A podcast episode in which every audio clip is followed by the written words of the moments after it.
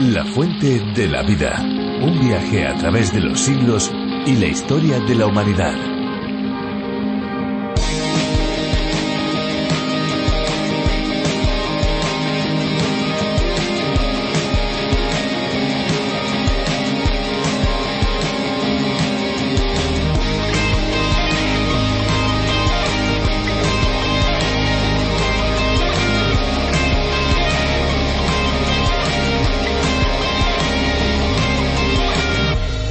Todos sabemos que los expertos recomiendan beber dos litros de agua al día. Esto se debe a que el agua tiene beneficios como aumentar la energía, por ejemplo, ya que si no bebiésemos nuestra energía se vería extremadamente afectada, pues el agua con limón, por ejemplo, puede ayudarnos a alcanzar este objetivo.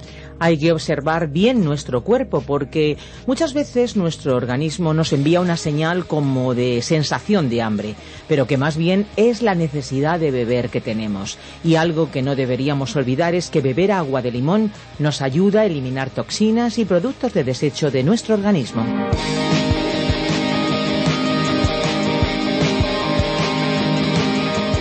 Bienvenidos amigos, esto es La Fuente de la Vida y les habla Esperanza Suárez. Sí, esto es La Fuente de la Vida, un programa en el que descubrimos la palabra de Dios, la Biblia. Este es un apasionante viaje por los 66 libros que la componen.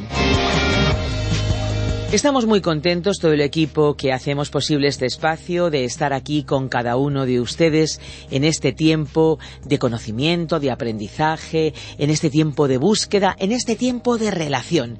Y es que este es un recorrido que podríamos decir se asemeja a una escuela bíblica. Una escuela donde a través de la radio aprendemos juntos. Además tenemos una página web, lafuentedelavida.com. Allí pueden ustedes encontrar todos los estudios, todas las reflexiones y toda la información sobre la historia del programa. También pueden descargarse nuestras aplicaciones a través de la Biblia y RTM 360. Y para aquellos que utilizan las redes sociales, les invitamos a seguirnos en Facebook. Es muy sencillo. Ustedes buscan en la red social el nombre La Fuente de la Vida y solamente tienen que dar a me gusta o like. Así sabremos cuántos amigos cada día están en contacto con nosotros.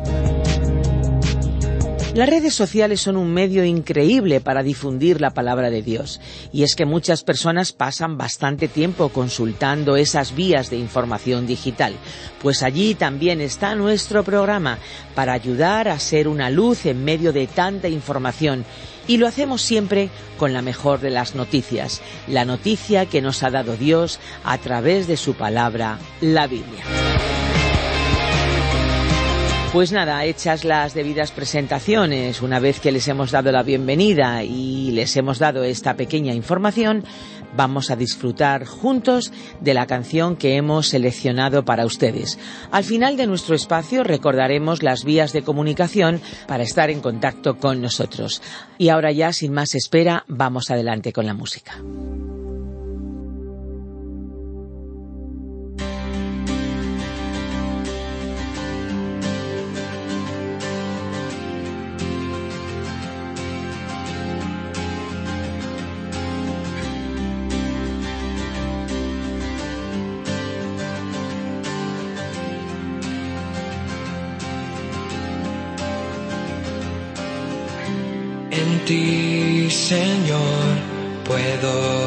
Mirar con los ojos de la fe y contemplar lo que no ven aquellos que no creen. En ti he puesto mi confianza, en ti he puesto mi fe. Señor, puedo alcanzar la montaña más alta. Puedo volar sin temor a caer, porque tú me sostienes en tus brazos.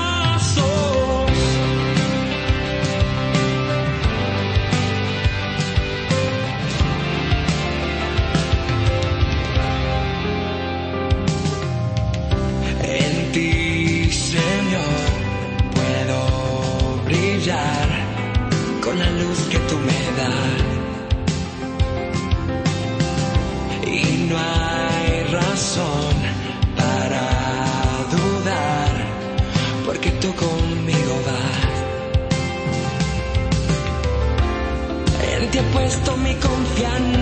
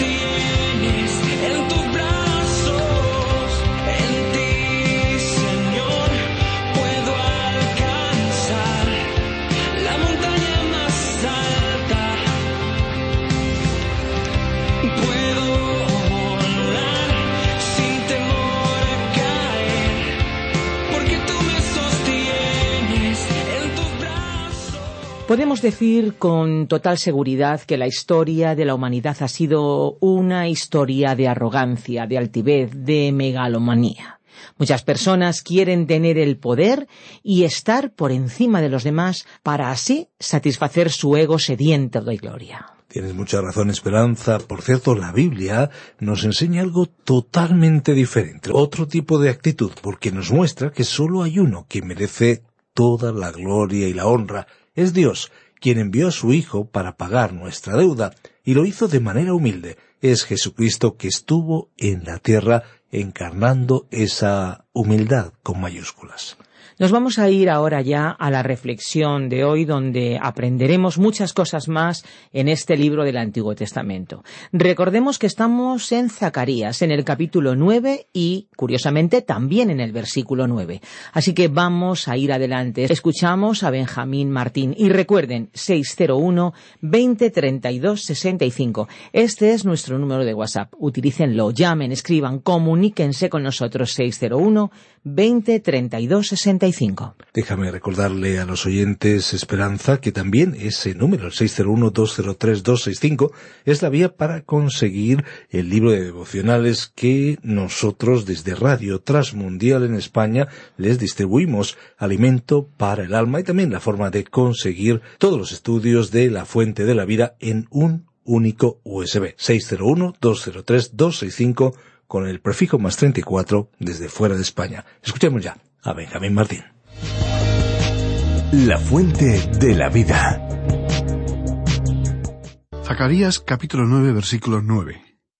Continuamos hoy, amigo oyente, en nuestra interesante travesía a través del libro del profeta Zacarías y retomamos nuestra lectura en el capítulo 9 versículo 9. Un versículo, por cierto, que nos indujo a analizar varias cuestiones en nuestro programa anterior. Y vamos a leerlo otra vez. Por lo general se presenta este texto bíblico en el llamado Domingo de Ramos como un mensaje de esperanza porque tiene que ver con la así llamada entrada triunfal de Cristo en Jerusalén a pocos días de ser apresado, juzgado y crucificado. Alégrate mucho, hija de Sión. Da voces de júbilo, hija de Jerusalén. He aquí tu rey vendrá a ti, justo y salvador, humilde y cabalgando sobre un asno, sobre un pollino, hijo de asna. Recordemos que en nuestro encuentro anterior, en nuestro programa anterior, vimos que en los versículos que preceden a este, versículos del 1 a 8 de este noveno capítulo de Zacarías, se nos presentaba un oráculo, palabra que proviene del latín oraculum y significa respuesta que da Dios, con una serie de juicios anunciados a las naciones que rodean Israel, así como la liberación prometida de la nación. La mayoría de los intérpretes coinciden en que se trata de una profecía sobre las victorias del famoso conquistador griego Alejandro Magno, pronunciada unos doscientos años antes de que él marchara sobre Palestina. Y sus acciones proveen a este pasaje de una analogía del regreso de Cristo para juzgar a las naciones y salvar a Israel al final de la gran tribulación anunciada en el libro llamado el Apocalipsis. También quisiéramos observar lo que nos dice el Evangelio según San Mateo. Aunque todos los escritores de los Evangelios señalan una entrada triunfal del Mesías, Mateo es el único que sigue en cierto modo el matiz aportado por el profeta Zacarías. Juan nos presenta, por así decirlo, un comentario sobre la profecía de Zacarías. En lugar de decir regocijaos, él dice no temas. Juan capítulo 12 versículo 15. Pero en cuanto a Mateo, en el capítulo 21 de su Evangelio, versículos 1 al 5, dice Cuando se acercaron a Jerusalén y vinieron a Betfagé, al monte de los olivos, Jesús envió dos discípulos diciéndoles Id a la aldea que está enfrente de vosotros, y luego hallaréis una asna atada y un pollino con ella. Desatadla y traédmelos. Y si alguien os dijere algo, decid, el Señor los necesita, y luego los enviará. Todo esto aconteció para que se cumpliese lo dicho por el profeta cuando dijo, Decid a la hija de Sión, He aquí tu rey viene a ti, manso y sentado sobre una asna, sobre un pollino, hijo de animal de carga. Él dice, Decid a la hija de Sión. Él no dice, Alégrate mucho, hija de Sión. Usted también puede comprobar que Mateo no menciona justo y salvador, como lo hace Zacarías. Así es que tenemos aquí dos omisiones curiosas que merece la pena comentar. La primera es, ¿por qué dejó fuera Mateo estas dos palabras? Tal vez no pudo u olvidó citarlas correctamente. ¿Las desconocía quizá? En nuestra modesta opinión, amigo oyente, esto no puede haber sucedido así. Los cristianos creemos en que toda la Biblia, desde el Génesis hasta el Apocalipsis, ha sido inspirada totalmente, completamente por el Espíritu Santo. Creemos que la Biblia, aunque ha sido escrita por manos humanas y por escritores de carne y hueso, solo tiene en cambio un autor, que es Dios. Así que tanto Zacarías como Mateo ambos escribieron con casi quinientos años de diferencia palabras que ya estaban en la mente de Dios, no pudiendo, por tanto, haber ningún error. Vamos a concentrarnos y considerar este versículo que tenemos ante nosotros en el texto en Zacarías. El autor de estos estudios bíblicos, el doctor J. Vernon Magee, contaba cómo en una ocasión él se encontraba de paso en la ciudad de San Francisco, en California, en la época en que concluyó la Segunda Guerra Mundial. En aquella ocasión llegó a esa ciudad el famoso general militar estadounidense Douglas MacArthur, que acababa de regresar de Japón. Las autoridades le esperaban en el aeropuerto y le llevaron hasta el hotel. Ahora bien, en la zona se había congregado tal aglomeración de gente que ningún vehículo podía transitar. El doctor Maggi se le había advertido por medio de un amigo que era recomendable, para no perder su tren, estar temprano en la estación. De modo que él llevó sus maletas temprano, las facturó y decidió regresar a la ciudad para cenar. Cuando poco después salió del restaurante, observó que la calle estaba completamente atestada de un alegre y bullicioso gentío. Allí había tal cantidad de gente que apenas se podía caminar, y mucho menos coger un taxi para regresar a la estación de tren. Por ello, se resignó a regresar caminando hasta la misma, justo a tiempo para coger su tren. Al día siguiente, los periódicos publicaban en portada que esta había sido la verdadera entrada triunfal para el general MacArthur en su viaje de regreso a los Estados Unidos de América. Si la entrada triunfal del Señor Jesucristo a Jerusalén hace más de dos mil años pudiera compararse con la del viejo militar estadounidense, diríamos que fue bastante más deslucida y pobre. La de Jesús fue una entrada en una ciudad de un hombre muy pobre, con unos seguidores bastante pobres también. Cualquier turista que en aquella época hubiera estado recorriendo Jerusalén hubiera pensado cualquier cosa menos que estaba asistiendo a una entrada triunfal de una celebridad del momento. Cuando César regresó victorioso después de haber conquistado la ciudad de Jerusalén en el año setenta después de Cristo, su desfile, cuando él entró a la ciudad de Roma, con todo lo que había obtenido en la batalla, con los cautivos, se prolongó durante tres días. Y amigo oyente, creemos que tal vez la Iglesia se haya exagerado al calificar de triunfal la entrada de Cristo en esta ciudad. Cristo nunca tuvo la intención de disfrutar de un baño de multitudes mediante una entrada triunfal. En su anterior visita a Jerusalén, Él había entrado en la ciudad sigilosamente, de manera desapercibida, sin publicidad, sin marketing de ningún tipo. Jesús nunca pretendió ser el centro de atención. Al contrario, muchas veces conminó a sus discípulos o a las personas a las que él sanaba a guardar un prudente silencio sobre los milagros, los viajes y las visitas a los lugares. Pero tal era el magnetismo, el poder y la autoridad y la gracia de Jesús que la gente le seguía, le escuchaba y muchos le creyeron. Y Mateo toma este versículo que Jesús citó del libro de Zacarías, en que decía que él era manso y justo. He aquí tu rey viene a ti, manso y sentado, sobre una asna, sobre un pollino, hijo de animal de carga. Ahora, en este versículo hay tres cosas destacadas que han sido, por algún motivo, omitidas. Mateo no cita lo que dice Zacarías, dado que no cita Alégrate mucho, hija de Sión, da voces de júbilo, sino que dice Decid a la hija de Sión. Zacarías dice Justo y Salvador. Mateo, por su parte, deja ambas palabras fuera. ¿Por qué? Mateo incluye aquí la palabra manso, y hay personas que al leer esto opinan que la razón por la cual es llamado manso aquí es porque Jesús entró en la ciudad a lomos de un pollino, sobre un pequeño animal humilde y utilizado para la carga, lo cual denota en Jesús un espíritu de humildad y mansedumbre.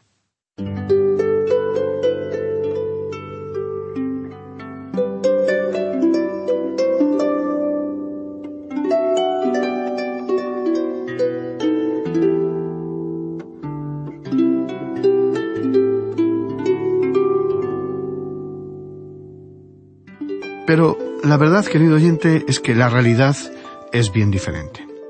Este pequeño animal, el pollino, era el que utilizaban los reyes cuando entraban en una ciudad que acababa de ser conquistada. El caballo era, en cambio, un animal de guerra y para la batalla, pero el pollino era el animal sobre el cual cabalgaban los reyes que estaban proclamando la paz y no la guerra. Era un animal considerado de condición real. Y si usted lee lo que menciona el libro bíblico de los jueces, capítulo 10, versículos 3 y 4, y también en el capítulo 12 y versículo 13, encontrará que los jueces daban estos animales, estos asnos, a sus hijos, lo cual era muy notorio en aquellos días. Uno de esos jueces tuvo veinte hijos y consiguió veinte asnos, uno para cada uno de sus hijos. Es como si hoy un padre le comprara a sus hijos automóviles deportivos. El asno, así pues, era un animal real, en el cual cabalgaban los reyes. Ahora, el pensamiento que se presenta en Zacarías es que, a pesar de que él está cabalgando como un rey, demostrando paz, él era manso y era humilde. Ahora, numerosos maestros bíblicos en Gran Bretaña y en Europa han reconocido en su gran mayoría que fueron tres las ocasiones en las que Jesús entró triunfalmente en Jerusalén. En el día de reposo, es decir, el día sábado, la primera vez. En domingo, la segunda y en lunes en la tercera ocasión. Y las escrituras dan testimonio de esto. Por ejemplo, él entró la primera ocasión en el día del sábado y entró como el rey. Y en el Evangelio según Marcos, capítulo once y versículo once, leemos Y entró Jesús en Jerusalén y en el templo, y habiendo mirado alrededor todas las cosas, como ya anochecía, se fue a Betania con los doce. Así es que la primera ocasión en que él entró sencillamente miró a su alrededor. Los cambistas del templo no se encontraban allí en el día del sábado, de modo que él sencillamente observó el entorno y miraba el escenario. Eso podríamos llamarlo la entrada del sábado de Ramos. Poco después, según la historia bíblica, nos encontramos con el llamado Domingo de Ramos en el primer día de la semana. Este día Jesús se enfrentó con los cambistas de moneda del templo y los expulsó, limpiando y purificando de esta manera el templo, por eso podemos decir que él entró en la ciudad como sacerdote. Mateo nos presenta esto de una manera muy clara en el versículo doce del capítulo veintiuno de su Evangelio. Y entró Jesús en el templo de Dios, y echó fuera a todos los que vendían y compraban en el templo, y volcó las mesas de los cambistas y las sillas de los que vendían palomas. Y esa fue la única acción que él hizo como sacerdote cuando él estuvo aquí sobre la tierra. Y eso, amigo oyente, es algo que merece la pena destacar. El escritor de la epístola a los Hebreos nos presenta eso de una forma que no deja ninguna duda de que él nunca fue o ejerció como sacerdote aquí sobre la tierra. Allá en Hebreos capítulo ocho versículo cuatro leemos Así que, si estuviese sobre la tierra, ni siquiera sería sacerdote, habiendo aún sacerdotes que presentan las ofrendas según la ley. Pero ningún sacerdote se atrevió a limpiar o a purificar el templo, y él hizo eso, y fue su única actividad en ese día cuando entró a la ciudad en día domingo. Posteriormente, él entró nuevamente en Jerusalén el lunes. Yendo de camino a la ciudad, él maldijo a una higuera estéril, según nos dice el evangelista Marcos en el capítulo once, versículo doce, él dice, al día siguiente, cuando salieron de Betania, tuvo hambre. El evangelista Mateo narra en el capítulo 21 y versículo 23 de su Evangelio lo que luego sucedió en el templo. Cuando vino al templo, los principales sacerdotes y los ancianos del pueblo se acercaron a él mientras enseñaba y le dijeron ¿Con qué autoridad haces estas cosas? ¿Y quién te dio esta autoridad? Él entró, y en esa tercera ocasión, como el profeta de Dios. Él estaba enseñando quién era Dios, y él enfrentó toda objeción que se le presentó en esa ocasión, dejando a sus enemigos boquiabiertos con su sabiduría y silenciosos ante acusaciones. Y su voz era la voz de Dios. Él no solo dijo el que me ha visto, sino el que me ha oído, ha oído al Padre. Así pues, él entró tres veces en la ciudad. Y esto resulta ciertamente relevante, dado que su presentación final ante la nación demostró una posición triple como profeta, como sacerdote y como rey. Él no estaba haciendo una entrada, sino que en realidad estaba realizando una salida. Él no se estaba preparando para residir en la ciudad de Jerusalén y reinar. Él envió a sus discípulos a que buscaran y prepararan un lugar para la Pascua. Él nunca les dijo que fueran a buscar o a alquilar un apartamento por tres años. Él no estaba preparándose para entrar o para ser rey, sino que él estaba entrando para preparar su partida. Él estaba preparándose para su pasión, su sufrimiento, para su muerte, pasando a través de la muerte. Y su entrada a Jerusalén no era un pasaje de ida solamente, sino que fue un billete de ida y vuelta para cumplir el plan que le llevó al Calvario a morir, a su resurrección, su ascensión, su intercesión actualmente y en el futuro, su regreso de nuevo como el Rey. En realidad, amigo oyente, el camino del triunfo de Jesús no puede ser confinado o limitado a una cabalgata sobre un pequeño asno desde la ciudad de Betania hasta Jerusalén. Esa es solamente una minúscula parte de un trayecto que comenzó en la eternidad, cuando Él ya era el Cordero de Dios, inmolado antes de la fundación del mundo, y que se extiende hacia las eternidades futuras. Y aquel que salió de la eternidad es el mismo que entró en Jerusalén, porque así dijo el alto y sublime, el que habita la eternidad y cuyo nombre es el Santo, dijo el profeta Isaías en el capítulo 57, versículo 15 de su libro. Y en el Salmo 90, versículo 2, leemos, Antes que naciesen los montes y formases la tierra y el mundo, desde el siglo y hasta el siglo, tú eres Dios. Desde un punto en el infinito a otro punto en el infinito, Él es Dios. Ahora, la Iglesia llama a esto una entrada triunfal en Jerusalén, pero algunos no opinan de la misma manera, dado que piensan que se trataba más bien de una salida triunfal. El obispo Rule dice, esta multitud que le seguía, que le cantaba Osana, nunca pensó que él era el Hijo de Dios, el Salvador del mundo. Y esa misma multitud que gritaba Osana exclamó Crucifícale al día siguiente. Tal vez no fue una entrada triunfal, sino una salida triunfal. Seis meses antes de esto afirmó su rostro para ir a Jerusalén a morir. Y él actuó siguiendo un plan preparado de antemano por medio de una decisión ya preestablecida, ya definida, y no fue accidental o por casualidad. Nada fue dejado a la aventura.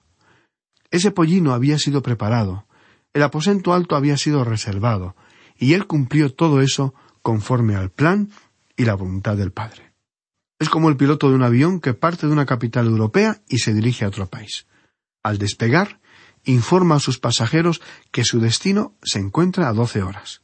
Ese avión cruza los océanos, países, montañas y ciudades hasta que finalmente llega a su destino según el plan de vuelo preestablecido.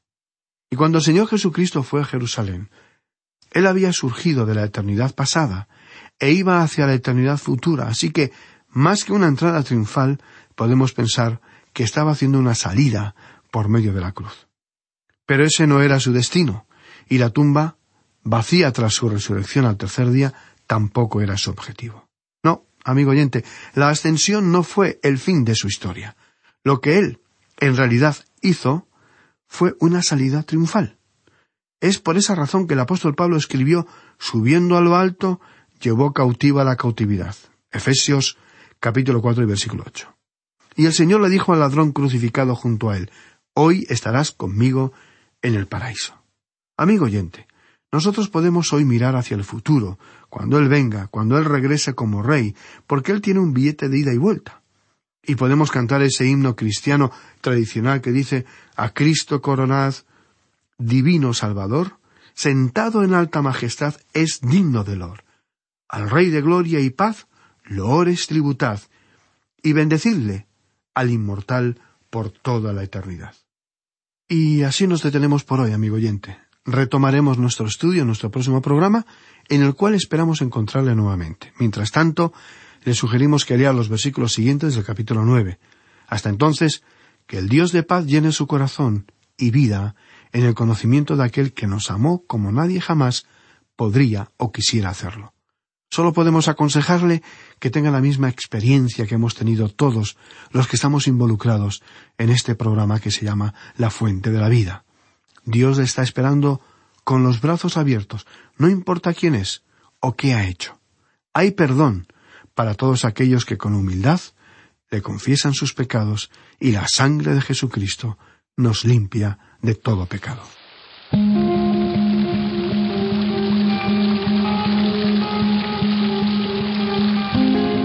Y ya caminando hacia el final del programa de hoy, les damos las gracias por haber permanecido a nuestro lado. Creo que ha sido bueno escuchar la palabra de Dios y entenderla en nuestro propio idioma, ¿verdad? Pero aunque estamos en la recta final del programa, también queremos cumplir con la promesa que les hacíamos al principio, darles nuestros datos de contacto pueden descargarse nuestras aplicaciones a través de la Biblia y RTM 360. Están a su disposición. Y para aquellos que utilizan las redes sociales, les invitamos a seguirnos por Facebook. Simplemente nos tienen que buscar. Si desean contactar con nosotros, nuestros números de teléfono son el 91 422 0524 y el 601 20 32 65. Recuerden que si llaman desde fuera de España deben pulsar el prefijo más 34 91 422 0524 y 601 20 32 65. Si desean enviarnos un correo electrónico, lo pueden hacer a info arroba info. Envíennos sus preguntas, sus sugerencias, sus inquietudes. Incluso, si ustedes no estuvieran de acuerdo con lo que han oído hoy, por favor, escríbanos, cuéntenoslo, info.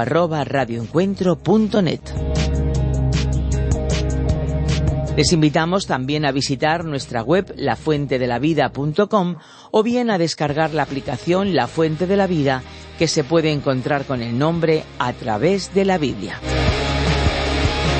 Siga con nosotros en este viaje apasionante por la palabra de Dios.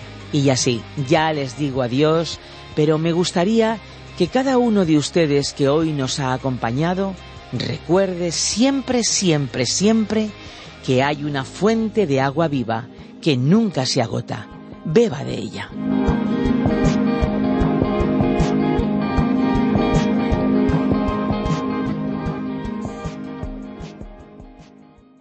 Este ha sido un programa de Radio Transmundial producido por Radio Encuentro, Radio Cadena de Vida.